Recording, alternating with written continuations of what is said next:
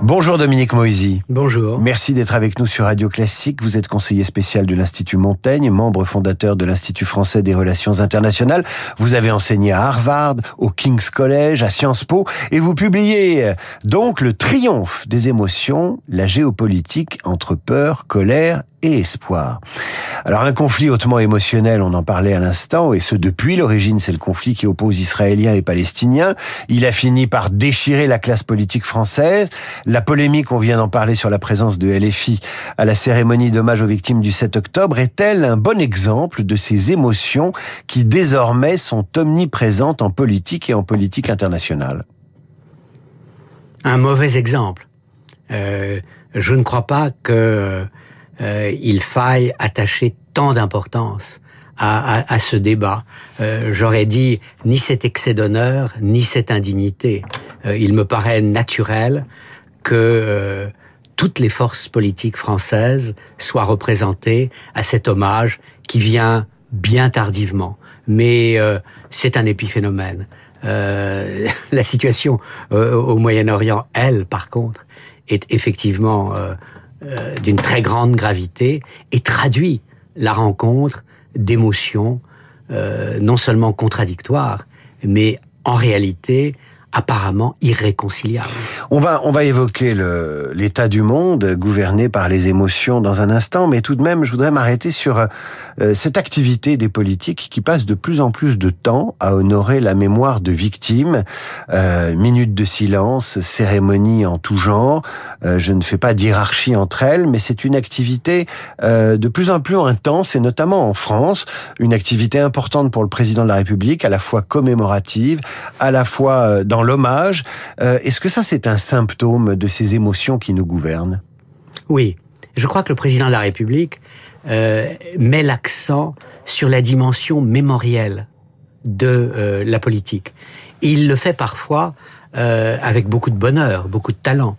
quand il va à Kigali, au Rwanda, pour s'excuser presque au, au, nom de la France des erreurs euh, passé euh, quand il essaye, avec moins de succès, à rétablir une relation normale euh, avec Alger, il s'appuie sur l'histoire. Et je pense que en soi, c'est très bien. Les peuples mûrs sont des peuples qui savent s'excuser. Alors j'en viens au propos de votre livre, précisément, Dominique Moisy. Euh, quelles sont les observations ou les constats qui vous ont conduit à proposer une réflexion sur les émotions et leur impact sur la géopolitique aujourd'hui? Car euh, souvent, euh, l'analyse des relations internationales, c'est la théorie des relations internationales qui se nourrit beaucoup d'histoire, euh, qui se nourrit des grands conflits mondiaux, euh, des analyses stratégiques, également des grands traités. Il y a une dimension juridique à l'analyse des relations internationales. Et vous, il y a 15 15 ans, vous avez écrit une géopolitique des émotions. Elle a été traduite en 25 langues. 15 ans plus tard, euh, vous parlez du triomphe des émotions. Alors, d'abord sur ce concept d'émotion en matière de relations internationales, comment l'avez-vous développé? À partir du Moyen-Orient, à partir du conflit euh, israélo-palestinien. Euh, je me rendais bien compte dans les années 80, euh, quand j'allais en Israël, je rencontrais les Israéliens à l'ambassade de France à Tel Aviv, les Palestiniens au consulat général de France à Jérusalem, et je sentais bien que, au-delà euh, du conflit territorial, au-delà des questions de sécurité, il y avait un conflit émotionnel. Les Israéliens étaient mus par euh, un ressentiment par rapport à l'histoire récente et un sentiment de supériorité très clair. Les Palestiniens étaient dominés par l'humiliation, et un complexe d'infériorité très grand. Et à partir de là, euh, je me suis mis à élargir mon sujet et à me rendre compte qu'on ne pouvait pas comprendre le monde si on faisait abstraction des émotions et qu'il y avait des émotions positives comme l'espoir, des émotions négatives comme la peur et l'humiliation et que en réalité, il en allait des émotions comme du cholestérol. Il y a du bon cholestérol et du mauvais cholestérol. Et l'important était de savoir euh, quelle était la, proportion de bon et de mauvais cholestérol dans l'état du monde. Alors on va venir à, à, cette analyse de la bonne et de la mauvaise émotion pour comprendre l'état du monde et surtout savoir où il va et savoir si il y a un espoir, autre forme d'émotion. Mais et quand même sur la question d'Israël, euh, c'est un peu normal que le sujet soit émotionnel à la fois par sa portée historique, mais aussi par sa portée euh, philosophique, religieuse, biblique tout concourait à ce que ça devienne émotionnel, même si les termes du conflit israélo-palestinien n'ont pas nécessairement été religieux. Ils ont été euh, euh, patriotiques, nationaux, nationalistes, on dira comme on voudra. Oui, euh, ce qui est inquiétant, c'est que les émotions négatives euh, l'aient emporté, que le nationalisme de la terre ait pris le devant sous toute autre forme de sentiment, que aujourd'hui on est plus proche d'un conflit entre religions, sinon entre civilisations, que entre peuples euh, revendiquant les mêmes territoires. Vous avez dans ce livre euh, poursuivi donc le travail entrepris il y a 15 ans, euh, et vous nous donnez des clés pour comprendre les, les, les grandes zones de turbulence du monde.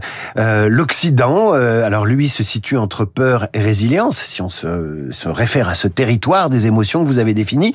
L'Orient est entre humiliation et colère, le Sud entre ressentiment et espoir. Alors, quelles sont les conséquences du triomphe de ces émotions sur la façon dont on fait de la diplomatie et des relations mmh. internationales aujourd'hui? Alors, le, le premier point, essentiel, c'est qu'il en va des émotions comme des ingrédients dans les recettes d'un gâteau ou comme les couleurs dans un tableau de Van Gogh. Euh, ça n'est pas pur. Il y a, et c'est ce que j'essaye de dire, dans certaines parties du monde, des émotions qui sont plus présentes que d'autres. Mais toutes les émotions sont présentes à des degrés divers. Ce qui est inquiétant, c'est quand euh, il y a trop d'humiliation, trop de peur, trop de colère. Mais il y a de la colère partout, il y a de l'humiliation partout. C'est le degré. Et je crois que c'est essentiel pour moi. Ce que j'essaye de dire dans mon livre, c'est euh, mon schéma apparaît simpliste, schématique, euh, mais en réalité, c'est toutes les nuances de gris, toutes les nuances d'ingrédients qui sont essentielles pour comprendre le monde dans lequel nous vivons. Et le, le message à la fin est un message euh, quand même qui n'élimine pas l'espoir. Je dis, mais l'Occident, regardez, en Ukraine, nous ne nous sommes pas si mal comportés. Nous nous sommes surpris nous-mêmes dans notre résilience et notre unité derrière la cause de l'Ukraine. L'Ukraine, c'est pas Munich. Exactement. Exactement. Et, et donc j'essaye de donner. Et Trump euh, n'est pas nécessairement le prochain président des États-Unis. Il peut le devenir, mais ça n'est pas nécessaire. Il y a une forme de résistance démocratique qui est en train de s'organiser aux États-Unis pour sauver la République du plus grand péril euh, auquel elle soit confrontée depuis sa création en 1776. Dominique Moisy, prenons un cas pratique appliqué à un État euh, que nous avons toujours considéré comme un État paisible, emblématique de la démocratie en Afrique, si tant est qu'il euh, y ait une démocratie emblématique en Afrique, c'est le Sénégal. Oui. Que se passe-t-il sur le plan émotionnel au Sénégal? Ben, Il y a un pouvoir qui a peur et euh, qui euh, veut rester dans la position où il est. Il y a une opposition qui est euh, pétrifiée, divisée, euh, totalement surprise. Et donc, voilà, il y a un continent, globalement, qui va dans la mauvaise direction. Il y a 15 ans, quand j'écrivais la géopolitique euh, de l'émotion, je disais que le continent africain était divisé entre euh, l'espoir de devenir demain le, le, continent de la jeunesse, celui qui arrive euh, à la maturité politique. Et aujourd'hui, il y a moins d'espoir et plus de désespoir. On a tendance à opposer les émotions à la rationalité et on peut se poser des questions. Est-ce que Poutine, euh, qui ne loupe pas une occasion de dénoncer la décadence occidentale, est rationnel ou euh, prisonnier de ses émotions? Est-ce que Javier Milei, qui fait campagne avec une tronçonneuse, est rationnel ou au contraire euh, un homme qui euh, manipule les émotions des autres? Trump est-il rationnel ou au contraire un homme qui est victime de ses pulsions? Ces gouvernants-là, ces dirigeants-là, sont des dirigeants émotionnels? Oui, mais euh, et c'est un des points les plus importants de, mon livre, j'essaye de démontrer que les émotions sont des armes manipulatrices. Il y a cette formule, euh, sans doute apocryphe, que l'on attribue au général de Gaulle. Je me sentis saisi, dit-il, d'une émotion calculée. Eh bien, euh, Poutine s'est senti saisi d'une émotion calculée au nom de l'Empire russe.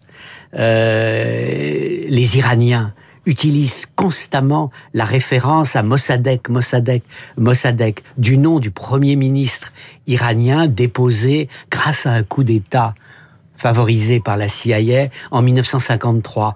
Les Chinois ne manquent pas une occasion euh, d'évoquer le sac du palais d'été. Donc les émotions sont à la fois ressenties et manipulées, utilisées comme des armes au service d'une politique. Vous m'avez humilié hier, vous ne m'humilierez pas demain. Est-ce que ça n'est pas là la résultante euh, de peuples émotionnels, où l'individualisme est de plus en plus fort et où il faut lui trouver un débouché politique? Oui, je crois que euh, la, la, la, thèse principale de mon livre, c'est que le monde est parti dans la mauvaise direction, avec euh, le primat donné aux émotions négatives, avec plus de nationalisme sur le plan international, plus de populisme euh, sur le plan intérieur, précisément parce que il y avait toute une galaxie euh, de facteurs euh, qui n'étaient pas de nature géopolitique. Euh, le réchauffement climatique qui fait peur, euh, L'intelligence artificielle. artificielle. Quel va être mon rôle demain? Est-ce que j'existerai? Et, et, et donc j'essaye de montrer que le monde évolue, risque d'évoluer vers le chaos, précisément parce que ces émotions négatives sont en train de prendre le dessus sur des émotions alors justement, les émotions positives, parlons-en. Comment des dirigeants de pays démocratiques, donc euh, euh, l'Angleterre, l'Allemagne, euh, la France, l'Espagne, enfin l'Europe, et même aux États-Unis, comment peuvent-ils utiliser les émotions pour donner de l'espoir pardon, et répondre à la manipulation des émotions négatives par, par leurs ennemis stratégiques En ayant un langage de vérité, pédagogique, en montrant que les choses ne vont vraiment pas si mal chez nous, en comparant. En fait, quand je me regarde, je me désole. Quand je me compare, je me rassure. Il en est ainsi des démocraties. Euh, les régimes totalitaires, despotiques, ce que j'appelle l'Orient global, sont en réalité dominés par une peur interne. Je dois m'élargir à l'intérieur, à l'extérieur, parce que je suis de plus en plus contesté à l'intérieur. Il y a un rapport entre la chute euh, de la croissance chinoise et la montée du nationalisme chinois. Et, donc je crois que au bout du compte, euh, et c'est pour ça que je termine par une note d'espoir, euh, l'Occident n'a pas perdu. Les, ses valeurs ne sont pas détruites pour peu que nous croyions encore à nos valeurs et que nous voulions jouer le rôle qui devrait être le nôtre. Et en, réalité, pour l'Europe, il y a un message très clair. Euh, face à la montée de Poutine d'un côté et aux fragmentations au sein de l'Amérique de l'autre, nous n'avons d'autre choix que celui de nous comporter en adultes matures. Dominique Moisy, le triomphe des émotions, la géopolitique entre peur, colère et espoir, c'est paru chez Robert Laffont. Merci d'avoir été l'invité ce matin de Radio Classique Dominique. À très bientôt. Dans un instant, le rappel des titres, la revue de presse et nos esprits libres. Radio Classique, il est 8h29.